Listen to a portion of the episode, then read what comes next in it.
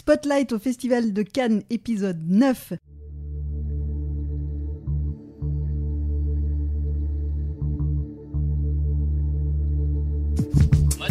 Parlons maintenant de cinéma. C'est un scandale, un scandale Scène 6, première. Action Salut à tous Une icône de la pop a les honneurs de Cannes cette année, Céline Dion. Elle n'est pas là, mais Valérie Lemercier, oui, c'est elle qui a écrit et réalisé Aline, vrai faux biopic consacré à la chanteuse. Est-ce que ce pari étonnant et réussi Vous le saurez dans un instant. Plusieurs réalisateurs en compétition cette année sont en lice pour obtenir une seconde palme d'or. C'est le cas de Jacques Audiard, qui après Dipan présente Les Olympiades, un film qui semble très différent de ce qu'il a fait précédemment. On en parlera. Un autre habitué de la croisette sera au sommaire, Ashgar Faradi, qui réalise Un héros. Et on parlera aussi d'une comédie musicale française qui promet d'être assez délirante, au moins tout autant que son titre, Tralala des frères Larieux. Voici une partie du sommaire. Il y aura bien sûr nos films passés en revue façon express. Et voici l'équipe Laetitia Rattan, Megan Choquet, Thomas Desroches, Maximilien Pierrette. Salut à tous. Salut. Salut. Arthur Tournoré à la réalisation. Et promis ce soir, on ne te forcera pas à parler. Je suis Brigitte Baronnet. Spotlight, spécial Cannes, épisode 9. C'est parti.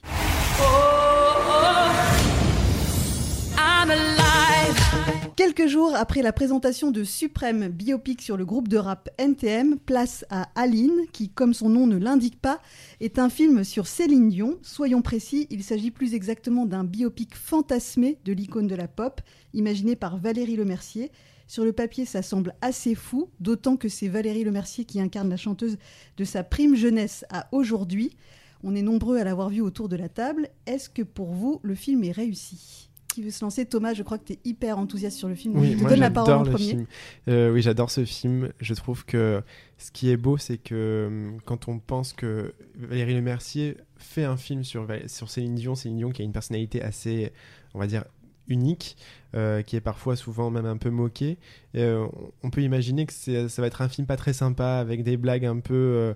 euh, voilà sur ses euh, de- nombreuses crises de larmes etc et pas du tout en fait c'est un film vraiment à l'honneur de Céline Dion euh, voilà, c'est un film où on, voit vraiment que Valérie Lemercier l'aime et l'admire. Et bien sûr, c'est un film qui est, qui est très drôle. hein, Il y a plein de choses très drôles. Mais c'est aussi un film très émouvant sur son rapport avec sa famille, son, rap- son rapport avec son, son mari, René, qui s'appelle ici Guy Claude. et, euh, et aussi son rapport au travail. Euh, moi, c'est à la fin, surtout dans la dernière partie du film, on voit que c'est une femme qui travaille énormément, mais qui passe plus de temps à travailler qu'à vivre réellement. Et ça, je pense, enfin, c'est quelque chose que dans, dans la réalité qui, qui est vrai. Et je, je trouve qu'elle l'a vraiment bien euh, mis en avant, euh, Valérie Lemercier, dans ce film-là. Et euh, voilà, c'est un film vraiment que, que j'adore et qui a beaucoup de moyens aussi. Il y a beaucoup de costumes, beaucoup de décors euh, hyper sympas. Et euh, voilà, je trouve que c'est un film qui est solaire. Et vraiment, c'est Daniel Fichot qui joue la mère de, de Céline Dion, dans- enfin de Aline Dieu, pardon, dans le film. Et elle est extraordinaire. Et voilà, moi j'adore ce film. Et il y a un truc à dire quand même sur la musique. Moi, j'ai été bluffée parce que je, je savais très très peu de choses Mm. en allant voir le film. Et il se trouve que la musique n'est pas la réelle musique Oh. de Céline Dion, mais, Ouais. mais on, on n'y voit que du feu. Alors peut-être qu'en Ouais. sachant maintenant, on s'en rend compte. Mais c'est vrai que musicalement, c'est hyper réussi. Ouais, euh, ça- c'était trop. euh, je crois que c'était trop. Enfin, c'était pas possible d'utiliser les vraies chansons de Céline Dion. Donc, ce sont les chansons de Céline Dion, mais interprétées par Victoria Sio, qui est une chanteuse. Voilà, moi je cherchais justement, enfin j'étais assez bluffée oui par la, similitude parce que justement ils l'ont annoncé avant la, projection euh, là, parce que moi je l'ai vu hier soir et, euh, et c'est vrai qu'on on se dit mais non c'est Céline Dion en fait et il y a des petites nuances mais euh, ouais on a l'impression vraiment que c'est elle qui chante quoi donc c'est euh, hyper bien. Moi j'étais un peu, je suis un, peu moins enthousiaste, je sais pas euh, Max, Max que- ce que t'en penseras. C'est j'ai j'ai beaucoup aimé, hein. attention vraiment je me suis emballée, j'étais dedans, j'ai voyagé et tout, mais c'est juste que dès que ça a commencé j'ai entendu des, des vieilles chansons de Céline Dion que j'écoutais quand j'étais ado. Je me suis souvenu d'ailleurs que j'étais fan à l'époque. J'avais complètement zappé. J'avais fait un- voilà, j'avais, j'avais, voilà, j'avais Hmm. effacé ça de ma mémoire et j'ai retrouvé des chansons, notamment celle où elle parle de sa, enfin, dédiée à, une maman. Donc euh, voilà, tellement j'ai d'amour pour toi. Et du coup, ça m'a donné envie d'entendre du Céline Dion et d'entendre et voir du spectacle tout le temps.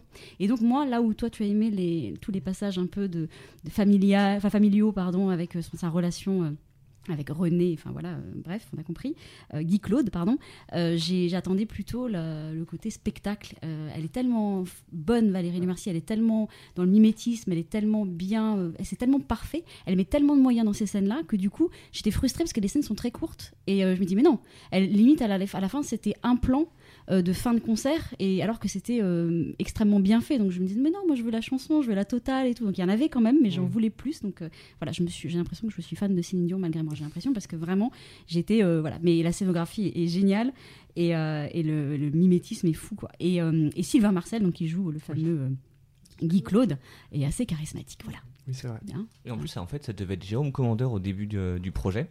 Et Valérie Lemercier s'est rendu compte au bout d'un moment que ça, ça aurait fait un peu trop sketch. ah ouais Et c'est ce que je trouve bien justement dans le film, c'est que quand ça avait été annoncé, moi je m'attendais à un Palais Royal numéro 2, parce que Palais Royal c'était une évocation de la vie de Lady Di, mais, mais déguisée. Et je me suis dit, elle va nous refaire pareil avec Céline Dion. En plus, tu peux faire des, des similitudes entre, enfin, sur le côté icône. Et en fait, non, elle prend ça vraiment au sérieux. Après, évidemment, il y a des choses qui sont un, petit peu Mhm. rigolotes, notamment sur le, le parler québécois. mais euh, c'est ouais, c'est ce que tu disais, Thomas, c'est qu'elle a un profond respect pour Céline Dion et ça se ressent sans que ce soit non plus euh, juste un truc, un, un truc euh, policé. En fait, elle a, fait un, elle a fait un vrai film de cinéma sur la figure de Céline Dion. En fait, c'est vraiment un Mhm. hommage à l'icône Céline Dion.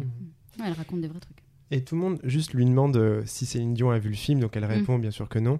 Et euh, ce matin, à la conférence de presse, j'ai regardé en live et elle a dit Mais si j'étais elle, je me presserais pas non plus pour le regarder. et euh, on peut comprendre parce que bon, il n'y a pas forcément des choses qui peuvent faire plaisir, etc. Mais c'est en ça que tu dis, elle a trouvé, je trouve, le bon. Voilà, mais c'est un film qui est très anglais en fait, voilà, c'est ça. Et Mhm. donc elle a choisi de s'in- de s'intéresser à la famille et à cette relation d'amour un peu unique. Et, et voilà, je trouve que moi, voilà, j'aime beaucoup ce film. Ouais, c'est très émouvant. C'est vrai que ça parle beaucoup du, de son couple aussi. Et euh, ouais, moi, c'est ça que j'en retiens. Et j'ai- souvenir d'être passé vraiment du rire aux larmes pendant ce film et avoir un peu voilà, la chair de poule. Je trouve qu'elle a. Elle, euh, elle euh, met beaucoup d'émotions et il n'y a pas du tout ouais, ce côté moqueur qu'on Mm. aurait pu redouter. Oui. Et euh, peut-être un petit mot sur la présence de Valérie Lemercier parce qu'elle est, elle est, elle est venue très très rarement à Cannes. Euh, je lisais une interview où elle disait qu'en fait elle était venue pour euh, fêter le succès des visiteurs, donc euh, ça date. Et elle était venue pour Adieu Berthe à la quinzaine des réalisateurs, mais sinon elle avait jamais eu Ah les, les honneurs de- d'une montée des marches. Donc je crois qu'elle était aussi particulièrement Ouais. émue de ça. Et du coup, voilà, la pandémie a au moins permis ça. Ce que j'allais dire, c'est qu'au moins, le, au moins, ça va l'aider à avoir peut-être un, un tremplin international, Mm. parce qu'en France, je suis quasi sûr que ça va être un vrai gros succès, parce que ça, enfin, ça parle comme à toutes les Oui, générations. Et euh, dans le monde, avec un peu de chance, le fait que ce soit passé par Cannes, avec la caisse de résonance qu'est le festival de Cannes, avec le marché du film, ça peut vraiment le, le lancer, parce que c'est Mm. comme un film avec un gros budget. Mm. Donc si ça peut l'aider à marcher et à aider euh, d'autres projets aussi ambitieux à voir Mm. le jour, ce serait super. Il y a tous les ingrédients pour que ça soit un succès. Et moi, je regretterais presque qu'il soit pas sorti, par exemple, en septembre de l'année dernière, quand les salles de cinéma étaient rouvertes, et qu'on, ou même encore avant, où on, on attendait un peu un film un peu fédérateur. Bon, il y a eu Antoinette dans les Cévennes, par exemple, qui a été un, un succès euh, surprise. Et je pense qu'il aurait très bien pu marcher, mais il faut quand même savoir que c'est un film qui a coûté très très cher.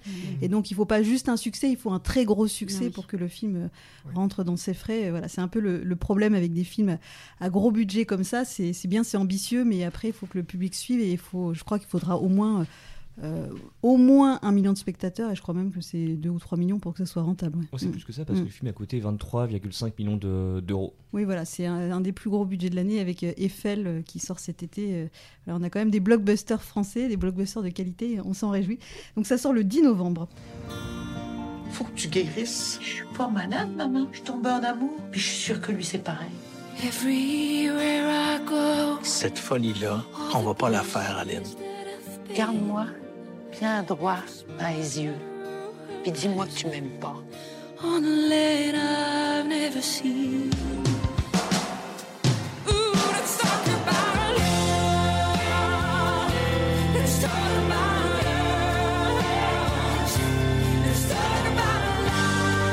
On enchaîne avec un autre film qui sortira aussi cet automne, le 3 novembre, une semaine avant.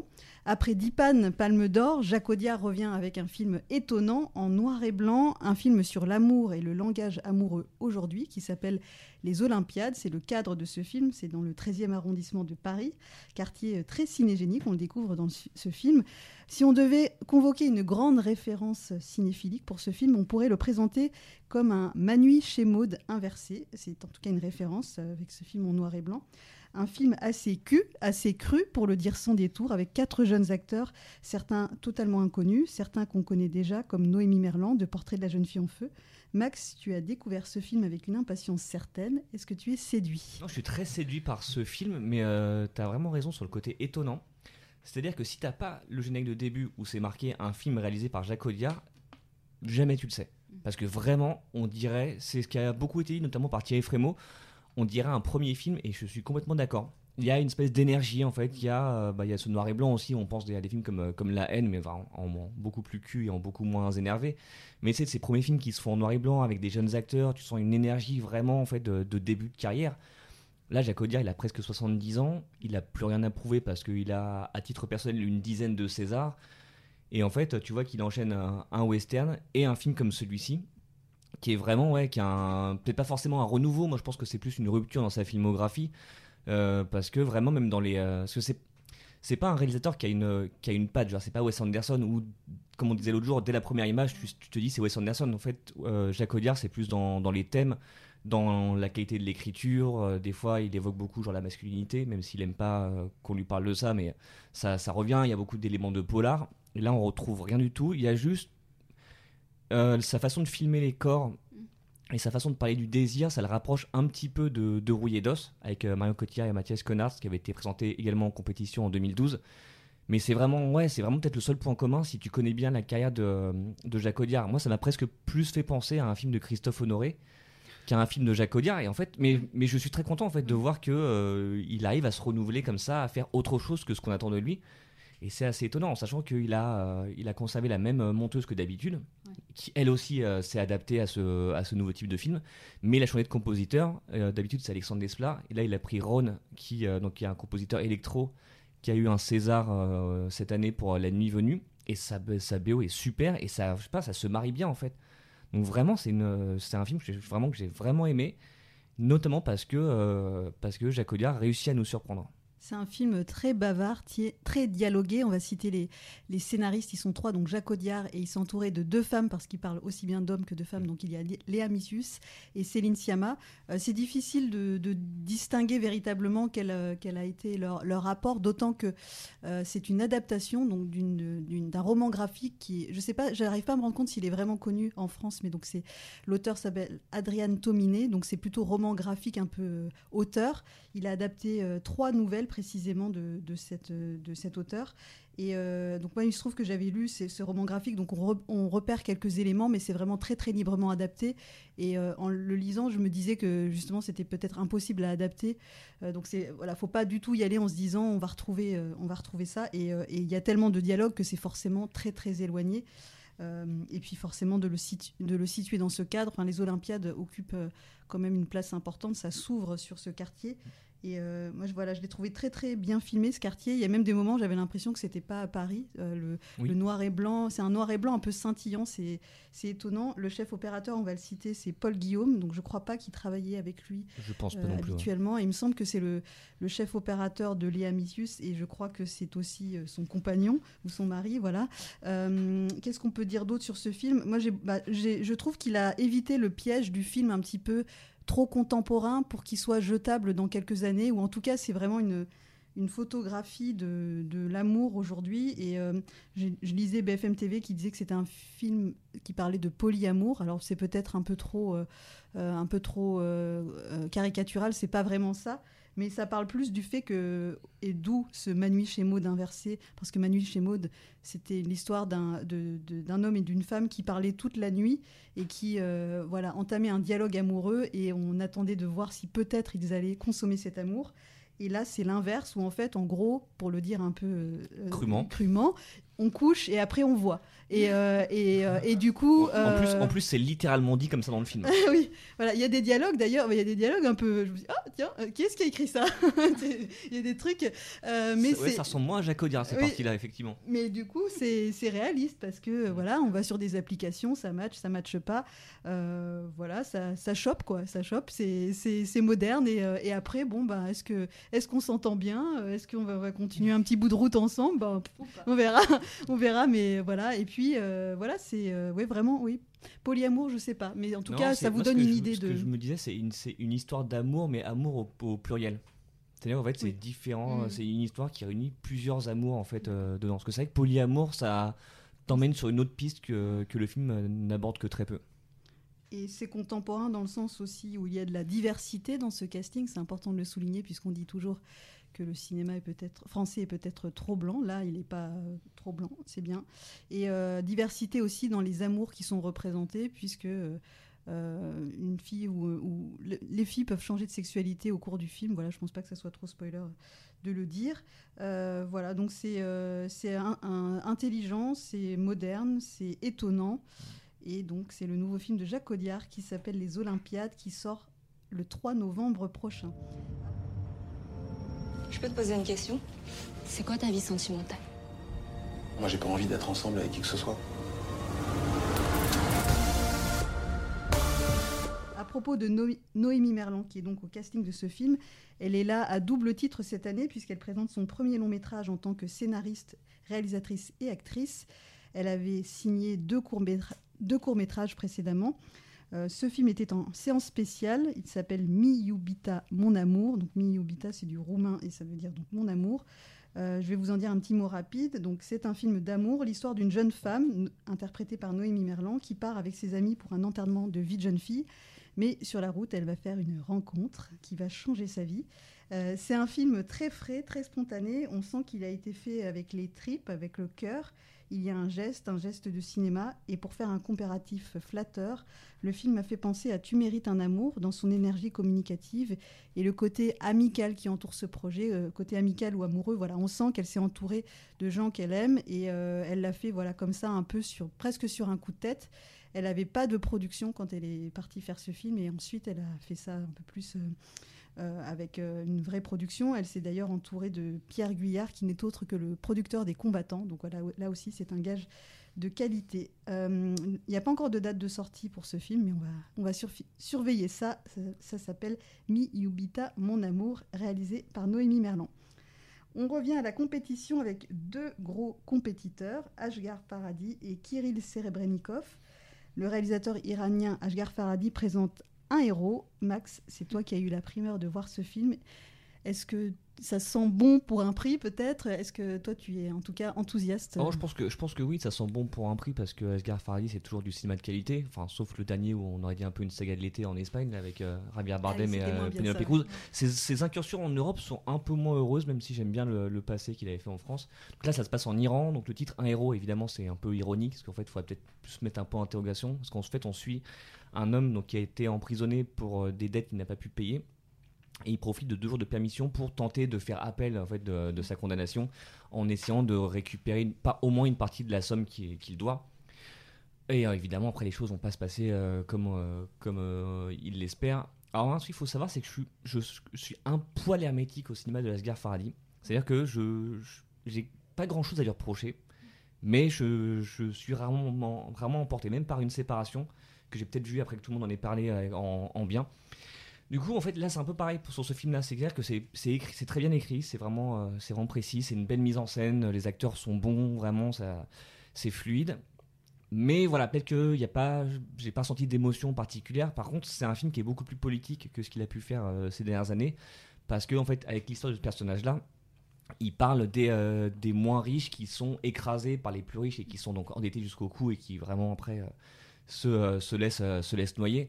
Donc c'est assez intéressant. Il y a un petit peu d'humour, mais légèrement en fait une, pointe d'ironie parce qu'il aborde le sujet des réseaux sociaux, parce qu'en fait il y a une partie de l'intrigue en fait qui tourne autour de ça et il montre à quel point en fait ça peut briser tout ce que tu as construit ou au contraire en fait te, euh, te hisser sur un piédestal en fait du jour au lendemain même si t'es pas vraiment euh, responsable de ce qui s'est passé. Donc c'est un film que je trouve bourré de qualité. Et donc c'est pour ça que je pense qu'il peut avoir un prix, euh, que ce soit le scénario, la mise en scène, euh, même euh, un, grand prix, voire une palme d'or. C'est pas impossible. Après j'ai juste, moi personnellement, pas été, pas été emporté comme, comme beaucoup de gens l'ont été. Un héros de Ashgar Farhadi, ça sort le 22 décembre. Et toujours avec toi, Max, on va évoquer La fièvre de Petrov, qui est également en compétition. Donc, c'est le nouveau film de Kirill Serebrennikov, qui n'est autre que le réalisateur de Leto, qui avait été très apprécié à Cannes il y a quelques années. Oh, J'avais adoré Leto, justement, c'était vraiment un de mes films préférés de cette édition en 2018 et de l'année 2018. Donc, du coup, j'attendais énormément La fièvre de Petrov. Ce qui fait que je suis un poil déçu, forcément, par rapport à mes attentes. Euh, c'est. euh, en quelques mots, comment je peux résumer ça? Parce que c'est quand même très dense, très complexe. C'est donc un personnage qui s'appelle Petrov, qui est fiévreux et qui part dans une espèce d'errance où il, est, euh, il navigue entre réalité et rêverie, entre le passé et le présent.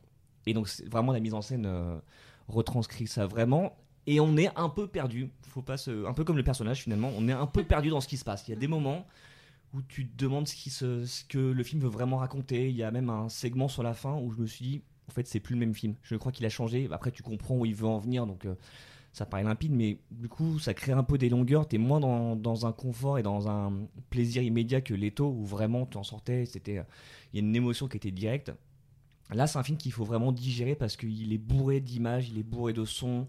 Ça peut être même bruyant par moments. Il est bourré d'idées aussi. Euh, Vraiment, c'est euh, c'est un film moi qu'il faut prendre le temps de digérer. Donc c'est bien qu'on en parle aujourd'hui alors que je l'ai vu lundi. Ça m'arrange pas mal. Et euh, mais par contre, c'est un film qui est brillamment mis en scène. Il y a beaucoup de plans séquences. Et euh, qui- quand je dis brillant, c'est c'est vraiment le mot parce que en fait, c'est des plans séquences où en l'espace de pas grand chose, que ce soit genre un éclairage qui change, en fait, tu passes de la réalité à, la rêverie, ou alors tu traverses un mur qui en fait était un décor en, en papier. Il y a beaucoup beaucoup d'idées comme ça qui font à la fois théâtre et cinéma parce que Serebrennikov c'est aussi un homme de théâtre. Donc euh, c'est ouais, c'est une belle expérience, c'est un vrai beau film euh, à voir en salle parce que vraiment la photo aussi est superbe, il y a beaucoup de tout a été fait pour que le film soit vu sur grand écran. Mais euh, voilà, on peut être quand même pas mal déstabilisé parce que euh, on- parce que c'est euh, c'est difficile de ne pas perdre le fil du film. Жена твоя сказала, что ты другую любишь. Если уж спишь с кем-то, так и скажи. А правда, что когда убийца умирает, вокруг его постели собираются привидения всех, кого он убил? Сказки это все.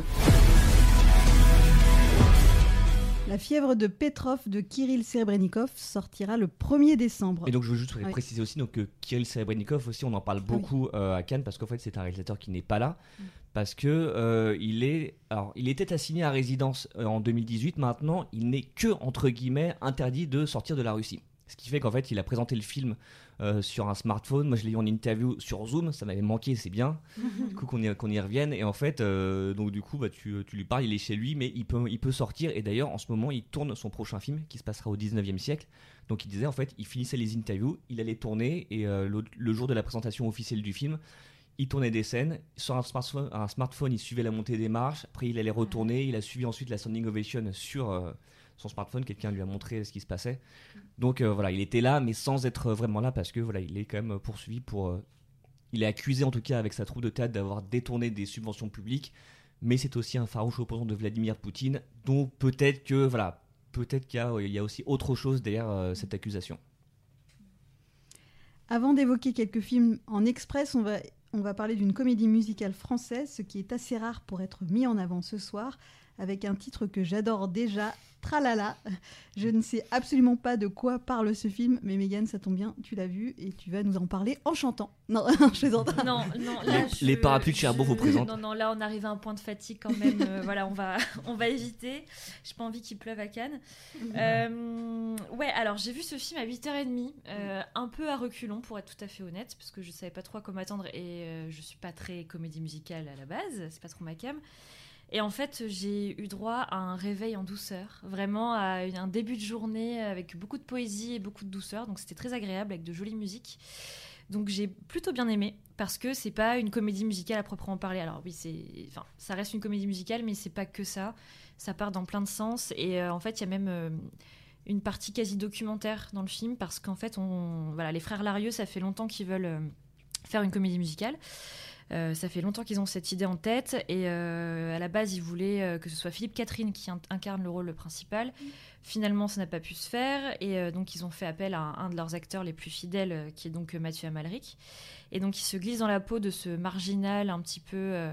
euh, un peu laissé- délaissé de la société euh, qui, euh, qui est un musicos, voilà, qui se balade avec son chapeau et puis sa, petite guitare et tout.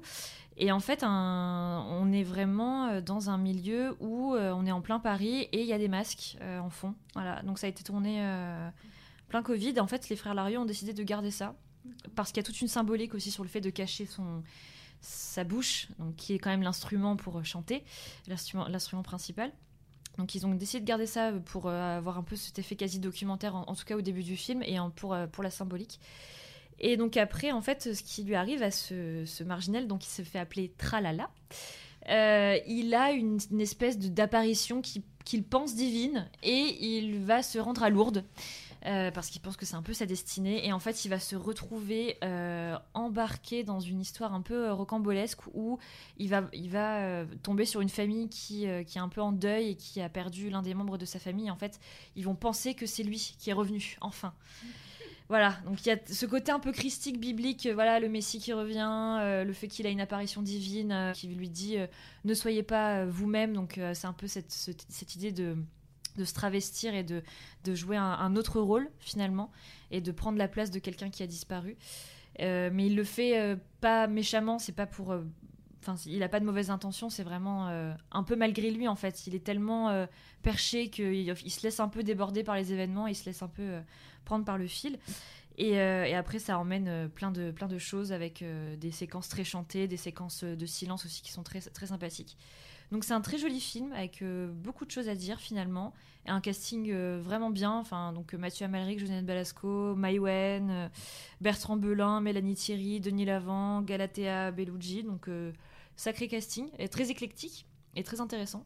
Et il faut savoir qu'il y a beaucoup, il y a plusieurs auteurs-compositeurs qui ont euh, travaillé sur la musique. Et ben, il y a Philippe Catherine qui est quand même resté dans le, dans le sillage. Euh, Étienne Dao, Dominique A, Jeanne Chéral, entre autres. Et il y a aussi Bertrand Belin qui a, qui a fait de la musique. Et Galatea Bellucci aussi a, a signé ses propres compos. Donc euh, voilà, c'est assez joli. En fait, si on arrive à se laisser porter par le truc, si vraiment on, on se dit, allez, on, on accepte ce qu'on est en train de voir, on se laisse porter par la chose. Après, oui, voilà, si on si on n'accroche pas dès le début, ça sert à rien, quoi, vrai, clairement. Ce qui est intéressant, c'est qu'il y a deux films, je pense ce soir, qui ont été tournés plus ou moins à la même période, donc à la rentrée dernière, donc encore en temps euh, où on devait porter des masques et euh, peut-être pas en temps de confinement, mais en temps de pandémie.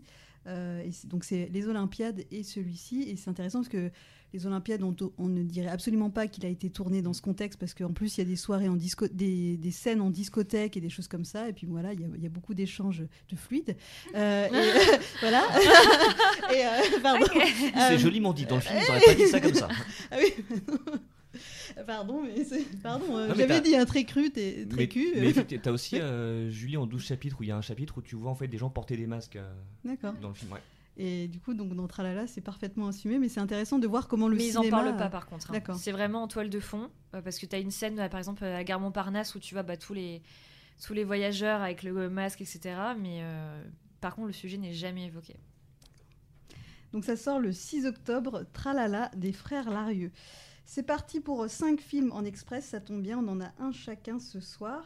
Euh, on va commencer par toi, Laetitia. Tu as vu le film de clôture de la semaine de la critique qui s'appelle Une histoire d'amour et de désir. Oui, très joli titre.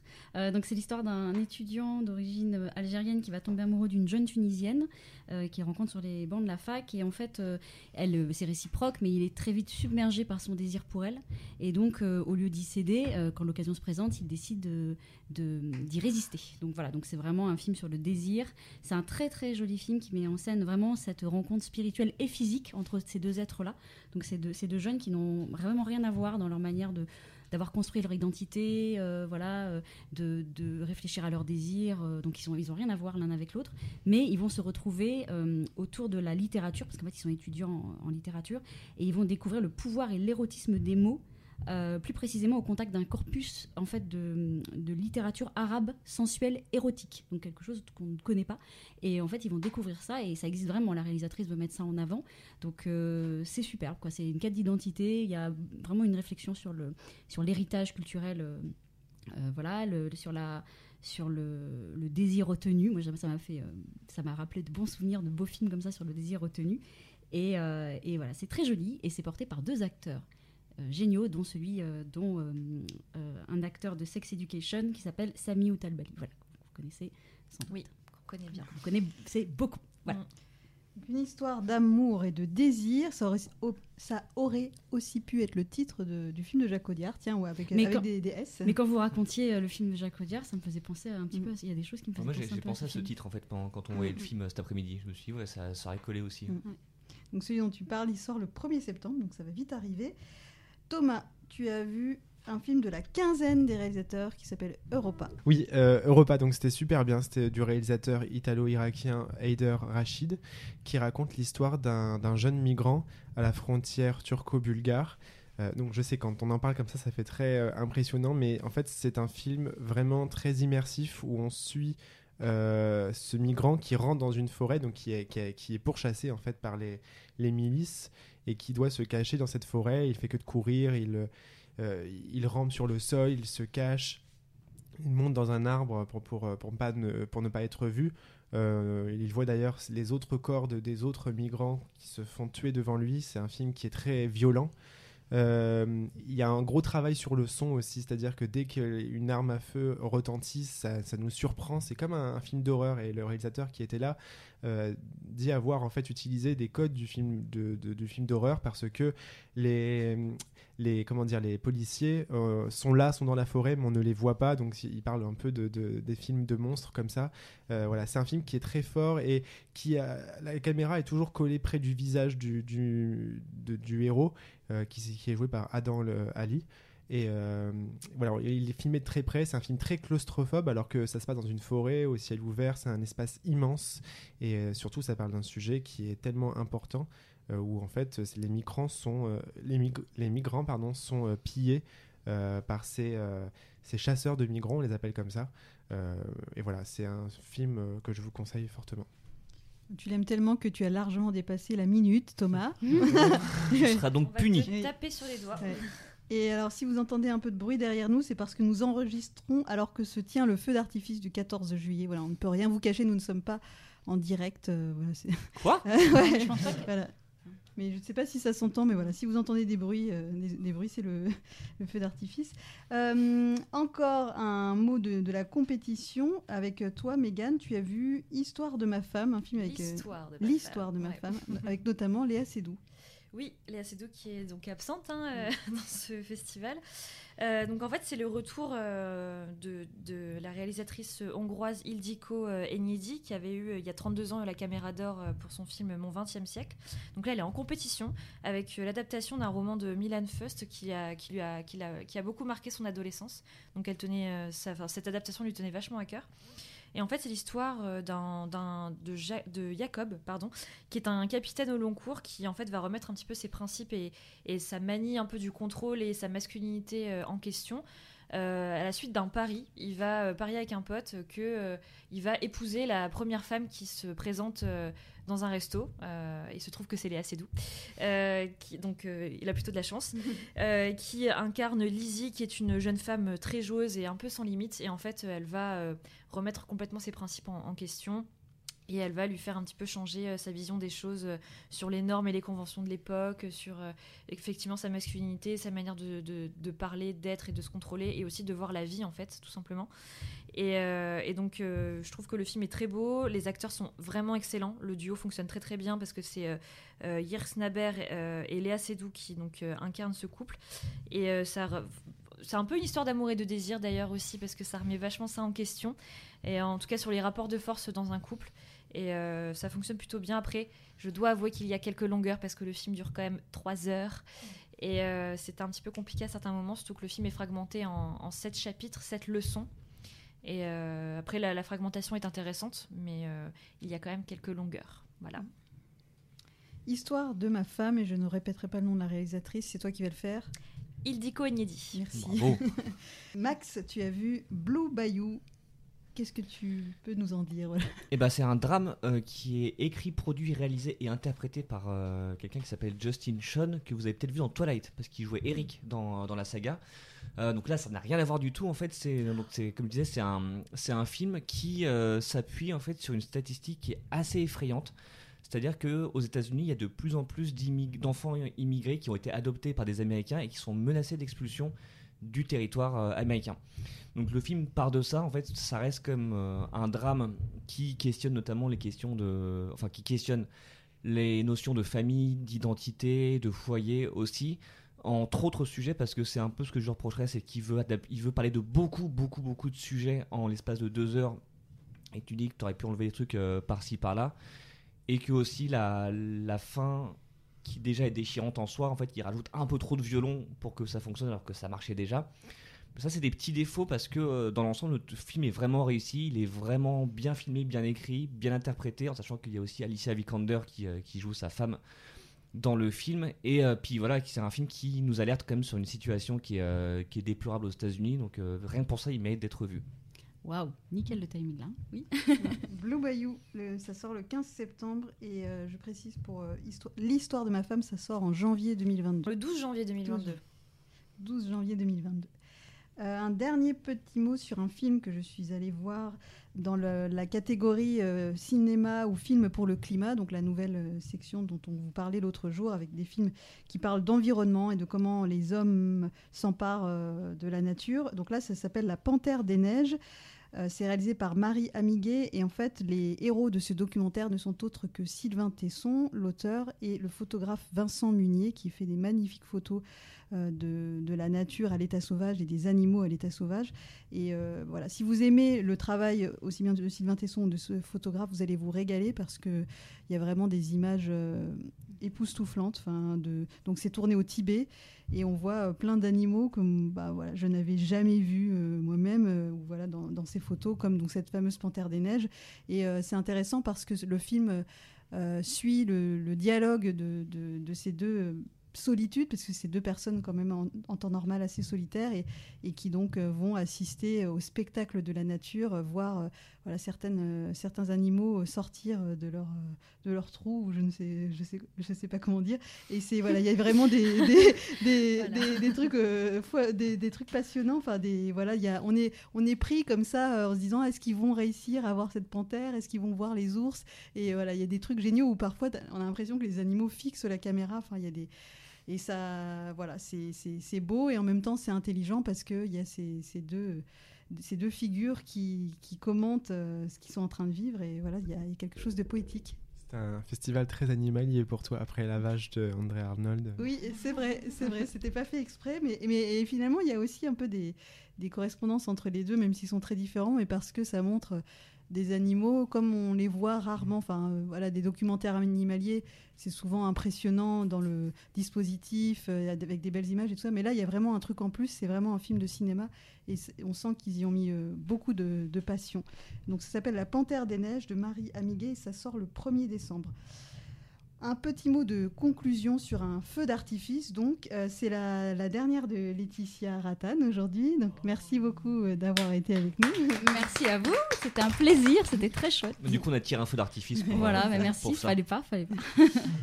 Et euh, bon, l'émission continue jusqu'à la fin du festival. On, on prépare encore plein de choses. Donc, toujours sur la compétition, on parlera notamment du prochain Happy Chapong Werazeta Cool. C'est toi, Thomas, qui ira le voir et tu nous raconteras tout ça. Demain, 8h30.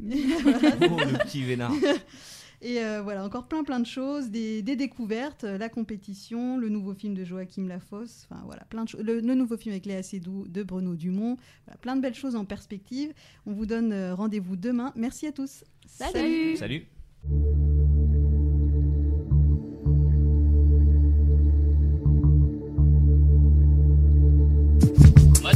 Parlons maintenant de cinéma. C'est un scandale Un scandale 6, première. Action